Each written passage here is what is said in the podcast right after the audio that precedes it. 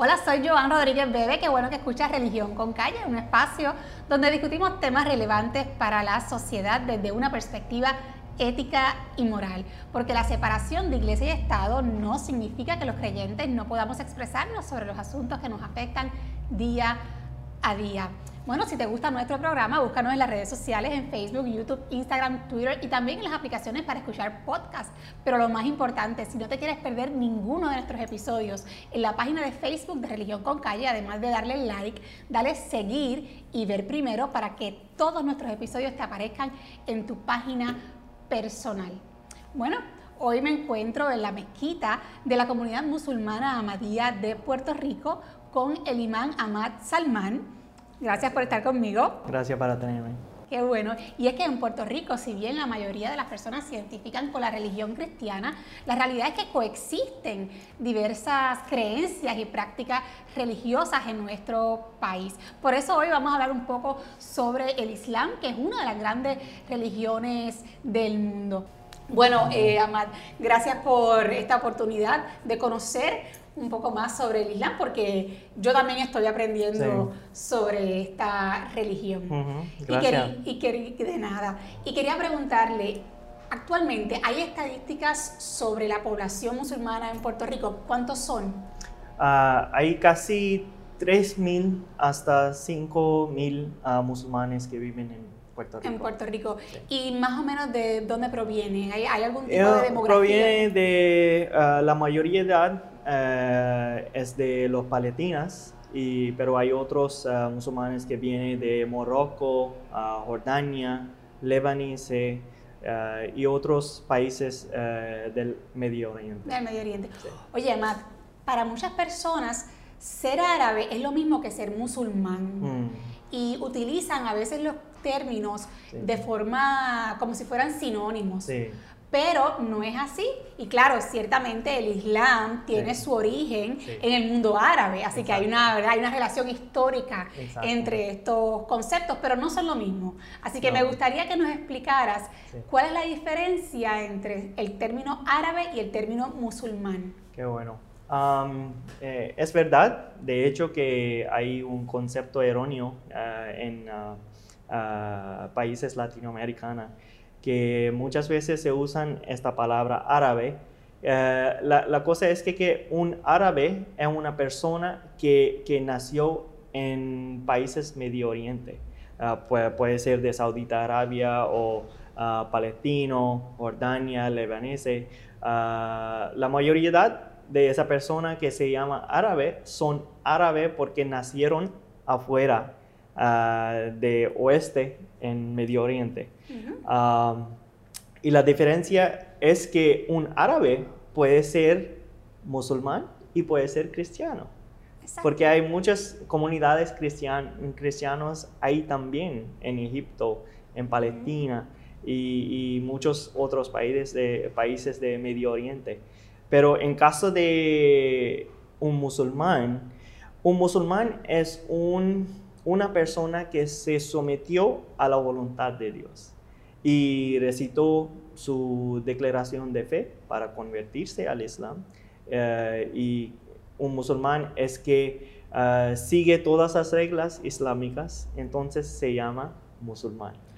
Eso es la diferencia que tenemos eh, entre árabe y... O sea que el término árabe es un término... Em, Muy generalizada. Étnico-lingüístico, mientras que el término musulmán es un término religioso. Claro. Claro, o sea, por, eso quiere decir que, como usted bien señala, puede haber un árabe de Egipto que sea cristiano, igual que puede haber un blanco de ojos azules de Arkansas que sea musulmán. Sí, sí. Exactamente. Bueno, eh, Amad, ¿Cuándo y cómo surge el Islam? Uh, Islam surgió uh, con la venida de Santo Profeta, uh, la paz y bendiciones de Dios sea con él. Siempre lo recito, sallallahu alayhi wa sallam, significa la paz y bendiciones de Dios sea con él. Islam empezó um, con la venida del Profeta Muhammad, sallallahu alayhi wa sallam, en siglo a 530 AD, casi 600, 500 eh, años después de ah, Jesús, pasea con él. Y la primera revelación eh, eh, empezó, ah, o re- el profeta Muhammad recibió por Dios directamente cuando tenía ah, 40 años. Y así, eh, es el momento exacto empezó Islam, con Muy la bien. primera revelación ah, de Dios, A través del profeta del profeta ah, Muhammad. Muhammad. Sí. Y, y una vez él empieza a recibir estas revelaciones, ¿por cuánto tiempo Sí. la estuvo recibiendo? Eh, recibió los- las revelaciones ah, por 23 años de su vida. Y entre 23 años de su vida eh, recibió todas revelaciones de- y que tenemos, ya tenemos en el Sagrado Corán. Entonces, todo el Sagrado Corán no fue revelado eh, en un día, en un mes. Tomé 23 años. Porque todas esas revelaciones al profeta Muhammad se consignaron en el Corán. en el Corán. Pues, aprovechemos y hablemos un poco sobre, sobre el Corán, que es el Sí. libro sagrado ¿no? Exacto. del Islam, como sería la Biblia Exacto. para los cristianos. Ujú. Hábleme un poco sobre, sobre el Corán, en qué consiste, ya hemos hablado de las revelaciones, pero cómo se organiza, cómo se estructura. Mm. El Sagrado Corán ah, fue revelado por Dios directamente a profeta Muhammad, ah, sallallahu alaihi wasallam, y am, el Sagrado Corán conformó ah, y tiene ah, 114 capítulos, 6.348 versículos en todo el Sagrado Corán. Antes eh, de su fallecimiento, profeta Muhammad se organizó todo el Sagrado Corán en orden, a dónde viene el primer versículo o segundo o tercer y capítulos todos. Está organizado según fueron revelados. Eh, ¿O no, después, porque re- eh, todo el Sagrado Corán fue revelado ah, con, con el tiempo, con la im- importancia del tiempo. Y cua- ah, si, si los musulmanes necesitaban una dirección eh, sobre un una tema, eh, profeta Muhammad re- recibió er- esta revelación y ya eh, formularon en la fe. Eh, pero antes de morirse, antes de su fallecimiento, eh, profeta Muhammad organizó todas las revelaciones en, ah, en, ah, como partes. Ah, O sea, él mismo lo estructuró en partes. Sí, sí, o sea, él lo organiza. exacto. Ok. Y también ah, la cosa es que, que, am, la diferencia que tenemos es que el Sagrado Corán fue revelado palabra por palabra, que ya tenemos el copia de Sagrado Corán, eh, siempre va a tener un texto árabe y la traducción. Es cierto que a los musulmanes no les gusta traducir el Corán a, otros, a otras lenguas porque antes esa fue el pensamiento de los musulmanes, pero la cosa es que, que según Islam creemos que las enseñanzas islámicas es para todo el mundo. Entonces la las personas que no entienden árabe tienen que leer Sagrado Corán en su lengua. Entonces es bien importante que después de unos debates, discutimientos y hace un tiempo eh, charlaron, se cambió esa mentalidad y ya tenemos traducciones. ¿Y por qué, era, por qué era que pensaban así? ¿Porque entendían que perdía algún tipo de protección sagrada al traducirlo del árabe a otra lengua? Eso es también la idea y otra parte es que eh, se abre la puerta para eh, interpretación. Porque un, eh, el lenguaje árabe es bien profundo. Una palabra así eh, que, que tenemos en español tiene muchas significaciones.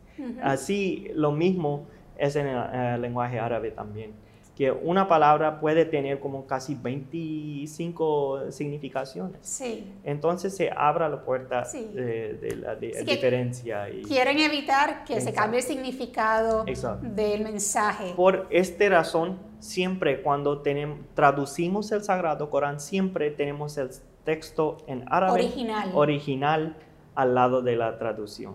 Porque es el texto original lo mismo que fue revelado por acento, por alfabetos, todo lo mismo que fue revelado ah, hace 1400 ah, años. Muy bien. Y ustedes rigen su vida por lo que está ¿verdad? revelado en el Corán, pero además de este libro sagrado, ustedes también rigen su vida por una ley mm. musulmana que se llama Sharia. Sí. Me gustaría que nos hables un poco sobre en qué consiste eh, esta ley y cómo se complementa con el Corán. Ok. La cosa es que, Sharia eh, se, significa ley, pero literalmente significa camino hacia el agua. Significa otra vez que camino hacia la vida. Entonces es un código uh, para vivirse una vida en paz, tranquilidad, con, uh, con el pensamiento que tenemos que tenemos que guardar y tenemos que añadir todas las personas que tenemos en la sociedad. Sharia es como decir que un musulmán, cómo, cómo comemos, cómo sentamos, cómo sonrimos, cómo tenemos que hablar con otra persona. Hay dos partes. La fuente de Sharia es Sagrado Corán y en el Sagrado Corán hay dos derechos.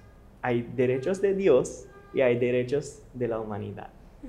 Derechos de Dios se uh, cubre uh, las oraciones que hacemos diario, cinco veces diario.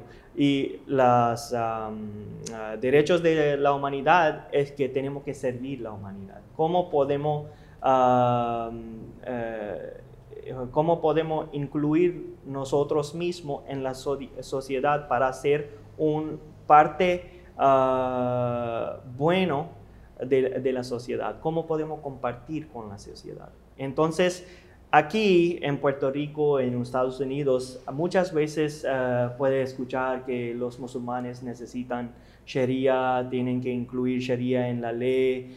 Nuestro secto, según nuestra interpretación, eh, creemos que no es, no es así. No necesitamos eh, que incluir Sharia porque hay libertad de fe, incluido en la ley de los Estados Unidos, en la ley de Puerto Rico entonces no necesitamos, porque según esa libertad podemos hacer oraciones, podemos seguir nuestra fe, entonces hay no problemas. Ah, y ah, muchas veces que pasa es que las redes sociales y los otros personas se incluyen que, oh, mira, Sharia es bien feo, hay muchos... Códigos penales que se dice que corta sus cabezas, corta cabezas, corta manos y todo. Tiene que ver que en todos, para, para mantener una sociedad pacífica, tiene que tener es, esos códigos penal también. Pero solamente es 2% hasta 5% de toda la Sharia. Sí. 95% eh, de Sharia es cómo vivir nuestra vida en este mundo, cómo vamos a tener una conexión con Dios, cómo podemos hacer buena conexión con, los seres humanos. O sea que la ley Sharia vendría siendo, digamos así, como un complemento eh, del Corán, claro, inspirado en el Corán, ¿no? Y a lo mejor, si lo estoy entendiendo, viene a cubrir las áreas que no están especificadas en el Corán para entonces dar como, digamos, una normativa de cómo un musulmán debe vivir su vida en todos los aspectos. Exacto. Exacto. Así, así lo vemos también que eh, eh, tenemos el Sagrado Corán y tenemos la práctica de santo profeta. Toda su vida fue recordada, grabada por sus discípulos. ¿Y cómo surge la ley Sharia? ¿Quién la escribe? ¿Cómo se desarrolla? ¿Los teólogos? musulmanes, ¿cómo, cómo, quién, quién se encarga ¿verdad? De, esa, de esa elaboración? Sharia se viene, eh, la fuente, eh, como le expliqué, es, uh, salga desde Sagrado Corán. Entonces también es otra vez la interpretación del Sagrado Corán. Amplificada. claro. Y sacamos la ley del Sagrado Corán y así lo interpretamos y Ok. Y usted comentaba, ¿verdad?, el asunto de que en Puerto Rico pues hay libertad de culto y que por lo tanto pues la ley Sharia no tiene que ser, eh, ustedes no impulsan, por lo menos eh, esta comunidad musulmana no cree que tiene que ser la ley del Estado, pero ciertamente hay estados eh, donde se combina la ley religiosa con la ley del Estado propiamente, es decir, la política y la religión son una. Entonces, esa es una pregunta importante que se hace muchas personas todos los musulmanes creen en el Estado teocrático, es decir, ¿verdad? Eh, que es donde se une ambas cosas, donde se combina la religión y la política en, una, en, un, solo, una sola, en un solo elemento o una sola forma de ver el, eh, el, orden de un país, o no necesariamente todos los musulmanes creen en el Estado teocrático y en esa unión eh, totalmente ligada entre una cosa y la otra. La cosa es que, otra vez es uh, la uh, aquí hay la diferencia de interpretaciones y diferenciación, uh, diferenciación de la creencia. Según los musulmanes ahmadís, creemos que la mezquita y la estad es aparte. Entonces, la estad, el gobierno tiene que mantener su país y la mezquita tiene que mantener las valores, la moralidad de la gente. Entonces son aparte. Separación de iglesia y Estado. Claro, eh, abiertamente. Ah, pero según los otros musulmanes creen que no está lo mismo. Eh, es que muchas veces cuando vemos la vida de santo profeta, él fue una profeta y también un gobernador de su país. Eh, pero siempre, siempre, siempre, eh, hay, cuando hay, fueron unos, uh, unos ¿cómo se dicen en español? Es como casos que vienen de, de, un judío o un cristiano o un musulmán, siempre lo hizo su juicio según las, sus enseñanzas. Ah, no con las enseñanzas islámicas.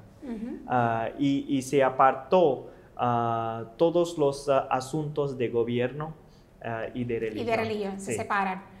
Muy bien, y me, llama la atención que ha mencionado eh, los otros musulmanes. Entonces, eh, ciertamente, em, como sucede con el cristianismo, ¿verdad? Hay diferentes iglesias, la iglesia católica, la iglesia protestante, la iglesia ortodoxa, y dentro del Islam ocurre lo mismo. Sí. Así que también hay, una, hay unas divisiones, hay diferentes denominaciones, y me gustaría que nos hables sobre las principales denominaciones y cuál es, digamos, la diferencia fundamental entre una y la otra? Ok.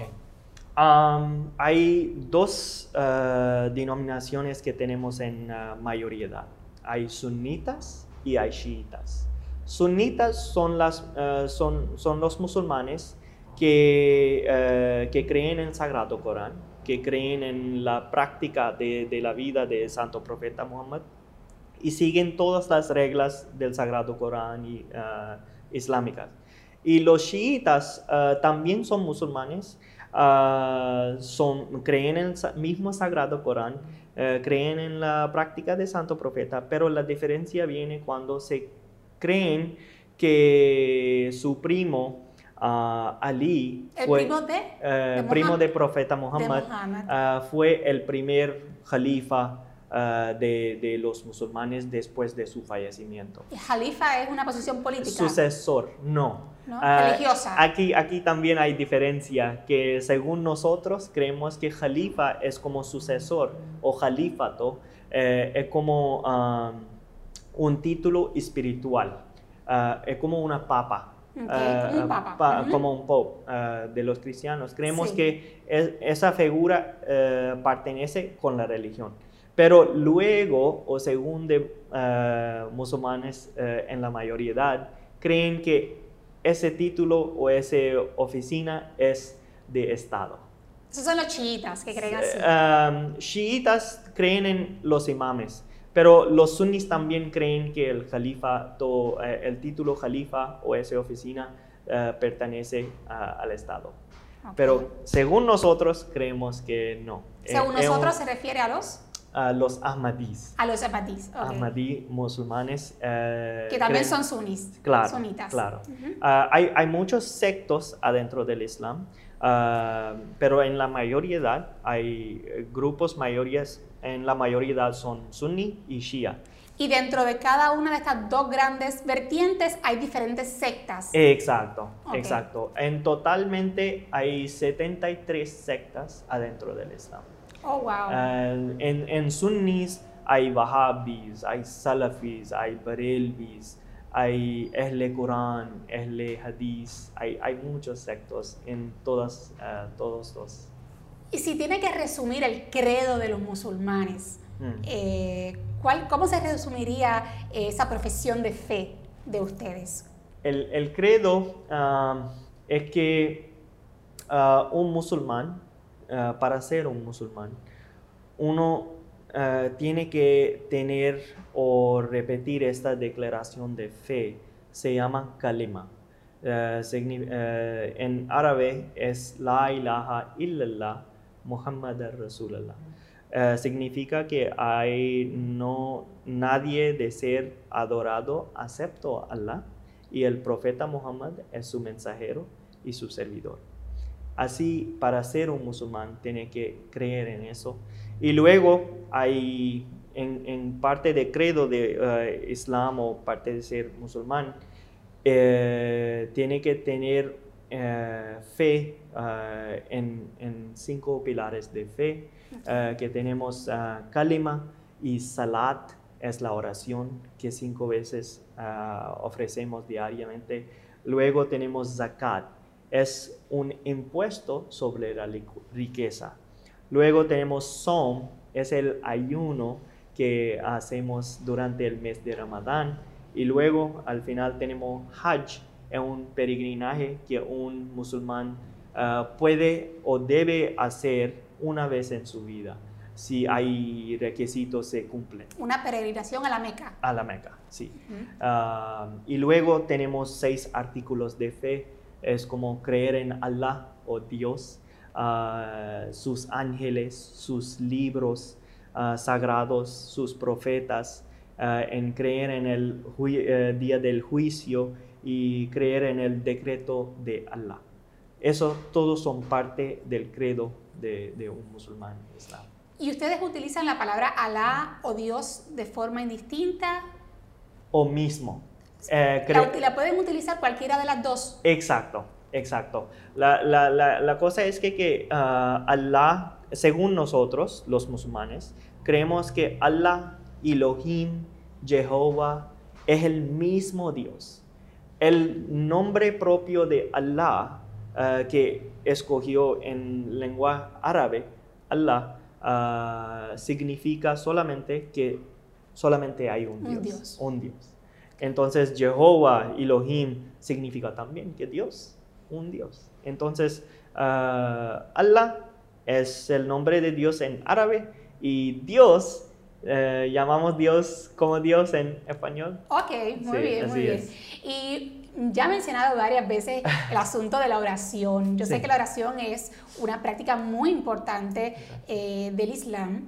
Eh, ya usted ha hablado de que cinco veces al día hace unas recitaciones, ¿verdad? Unas oraciones. Exacto. Y eh, algunas de, las personas que hemos viajado y hemos pasado por algún aeropuerto internacional, en algunas ocasiones hemos visto a algún Sí. musulmán en el piso, ¿no? en una Ajá. alfombra, haciendo unas, unas oraciones, haciendo unas inclinaciones con su cuerpo, dirigidos a la Meca. Exacto. Y me gustaría que, que explicara, ¿verdad?, por qué ustedes oran de esta forma públicamente, Mm. eh, aunque estén en un aeropuerto. ¿Por qué?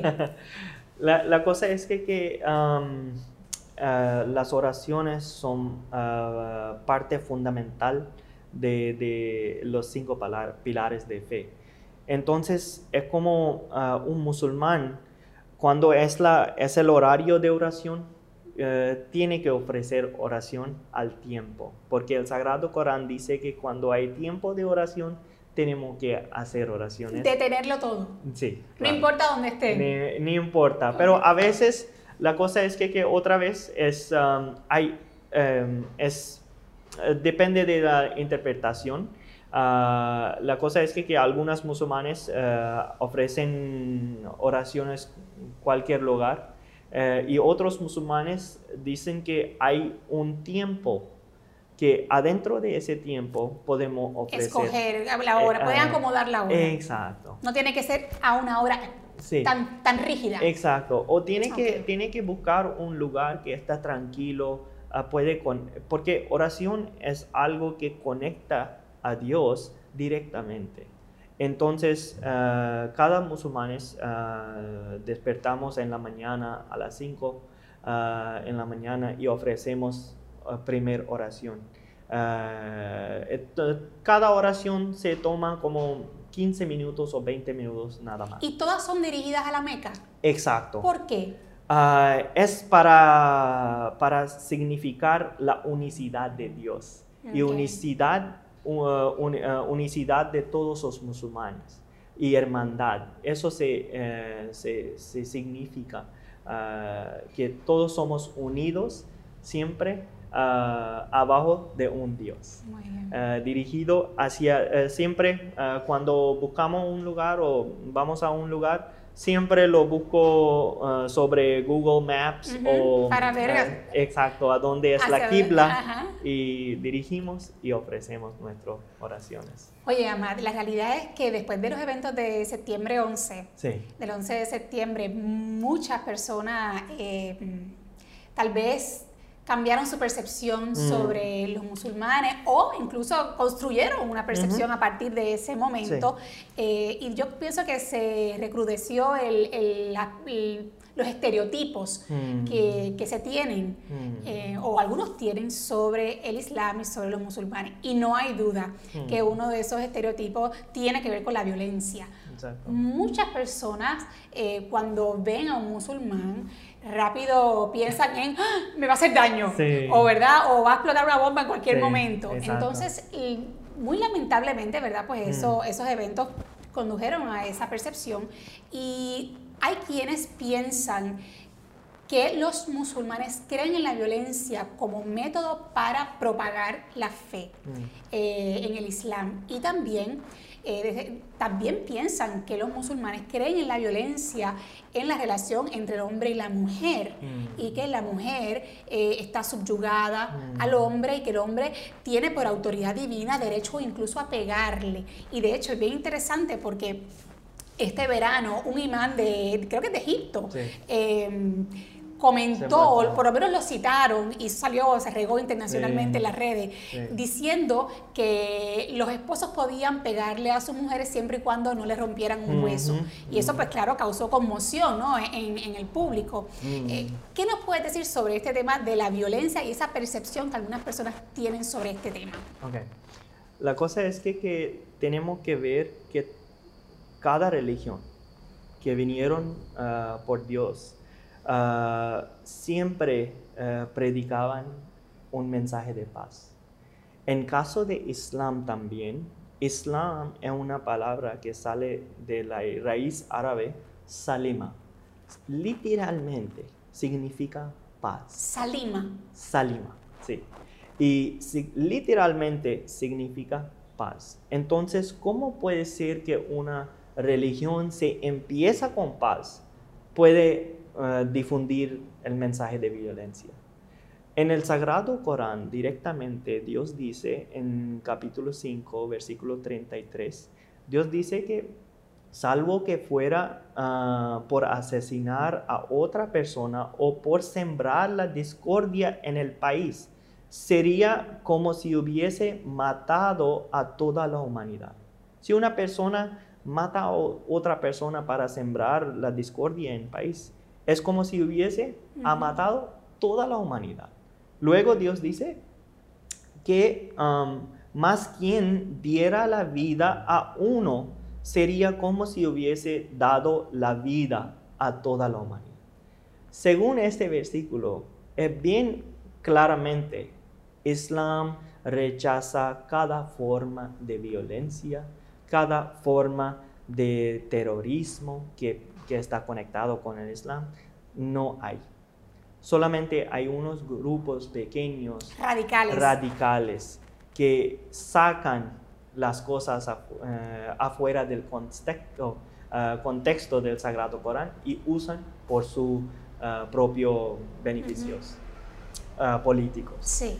Y también muchas veces la gente tiene esa la, mentalidad o ese entendimiento que según la historia y ahora mismo los musulmanes quieren difundir Islam con la espada.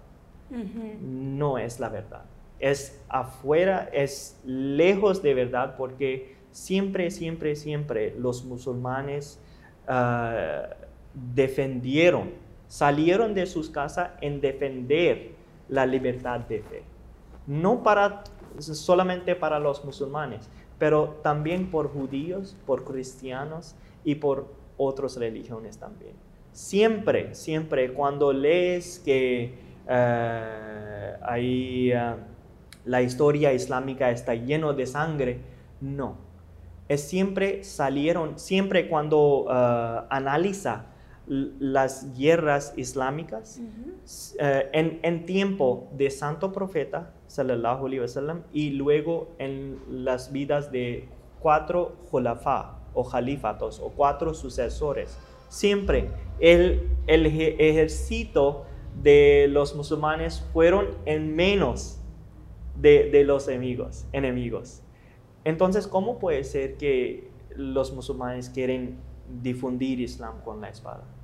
Eh, pues, claramente en el Sagrado Corán, en capítulo 2, versículo 257, Corán dice, no ha de existir coacción en la religión. Entonces, claramente Islam enseña que hay libertad de fe. Cada persona tiene su derecho para seguir sus creencias, su fe y cualquier sea.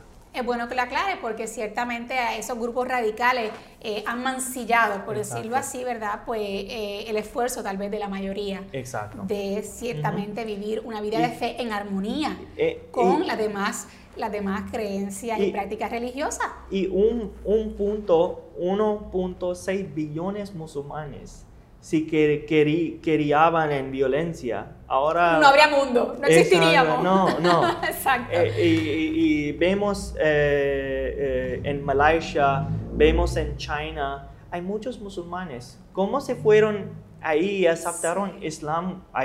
no escuchamos ninguna guerra de, en China o guerra islámica en Malaysia o Indonesia. siempre fue dentro de, eh, según la predicación. Eh, y las enseñanzas. Y en el contexto de eh, la relación entre el hombre y la mujer, el tema de la violencia. Exacto. ¿Cómo lo explica? Ah, la cosa es que otra vez, es como cristianismo también, que ahí tenemos muchos grupos en cristianismo. La Biblia es la misma, pero la interpretación es diferente. Entonces, en Sagrado Corán también el versículo que está mencionado sobre la mujer, la palabra ah, abajo de discusión ah, es zaraba. Zaraba tiene como 25 significaciones. A veces significa apegar, a veces significa alejarse. Porque una mujer, la, cosa es que, um, si hay un imam en Egipto que, dio su uh, juicio que uno puede pegar a mujer y no romper el hueso, profeta Muhammad dijo, eh, según sus dichos, que eh, la mujer, eh, sus dichos son ah, a veces uh, están metafóricos para todos nosotros. dijo que la mujer fue creado por el hueso de costillo de Adán. No literalmente. Para nosotros, según los Ahmadis, creemos que es un, dicho metafórico. Significa que la mujer está dura eh, y quiere, quiere, quiere hacer, hacer cosas eh, por su manera. Y como hombre tenemos que respetarla. Porque Santo Profeta dijo que cuando si veas algunas malas cosas, hay buenas cosas o cualidades también en la mujer. Entonces tenemos que bregar con sus cualidades.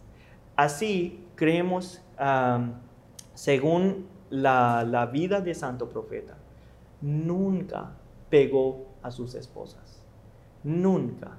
Entonces, ¿cómo puede ser que santo profeta nunca pegó su, eh, su, su esposa y vamos a hacer o podemos hacer eso? Claro.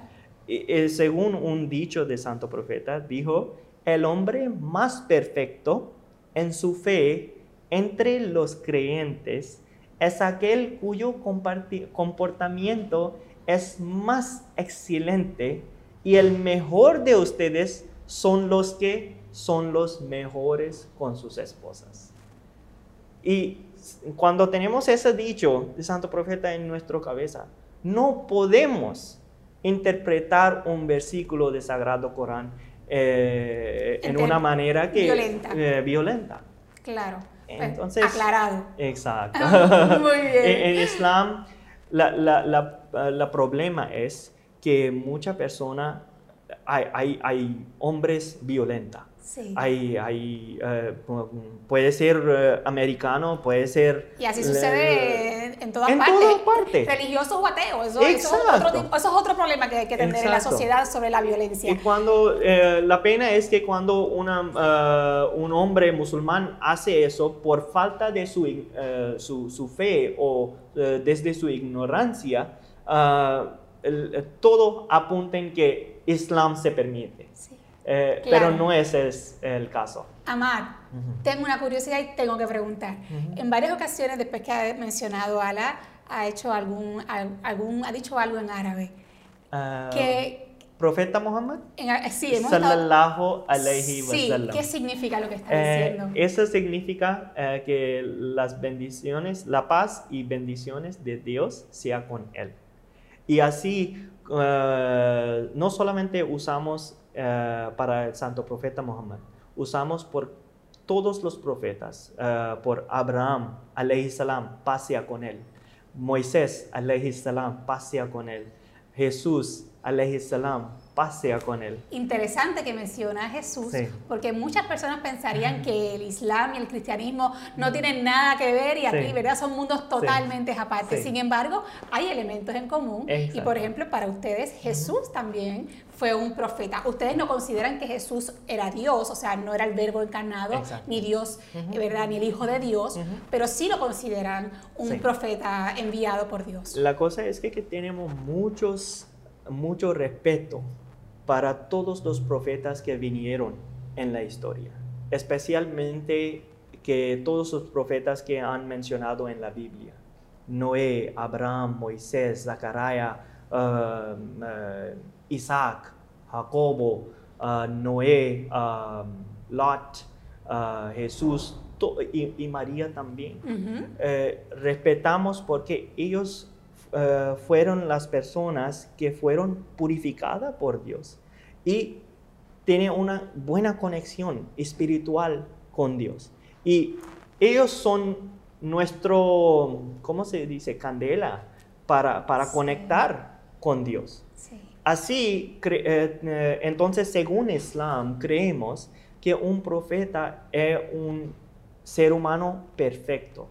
Y según Sagrado Corán, creemos también que sí, fueron ser humanos pueden hacer faltas como ser humanos, pero no, no pueden hacer faltas que va a romper su conexión con Dios. Entonces, en caso de Jesús, respetamos mucho, porque Él fue una Mesías para los judíos. Y también ah, hay diferencia de creencia entre los amadís y otros musulmanes la diferencia que, eh, que tenemos es que creemos que Jesús ah, fue ah, crucificado, pero no murió sobre la cruz. Y luego se emigró afuera de Jerusalén para dar, para difundir su mensaje a las tribus perdidas que fueron afuera de Jerusalén y se murió en Kashmir, India. Eso es la diferencia, que tenemos también. Pero tenemos mucho respeto sobre, eh, de, Jesús y también uh, de, María. Ustedes creen que también María, ¿verdad? Fue virgen, ¿no? Sí, ella fue, ella fue virgen cuando dio la luz a Jesús. Y también en el Sagrado Corán tenemos capítulo 19 en el nombre de Mariam. Mariam significa María. Y se explica todo y se aclara que ella fue sana, sana ella fue uh, uh, virgen, ella fue pura cuando dio la luz a, Jesús. Caramba, Matt, de verdad que esta conversación ha sido para mí bien, bien interesante, educativa, mm. ¿verdad? He aprendido mucho. Espero que el público también haya aprendido sobre el Islam y sobre todo que haya derrumbado esa, esos estereotipos que muchas veces tenemos sobre los musulmanes y sobre la religión islámica. Amad, gracias por este rato, por este compartir y espero que sea la primera de muchas otras ocasiones. Perfecto, gracias. Nos volveremos a ver en otro episodio de Religión con Calle.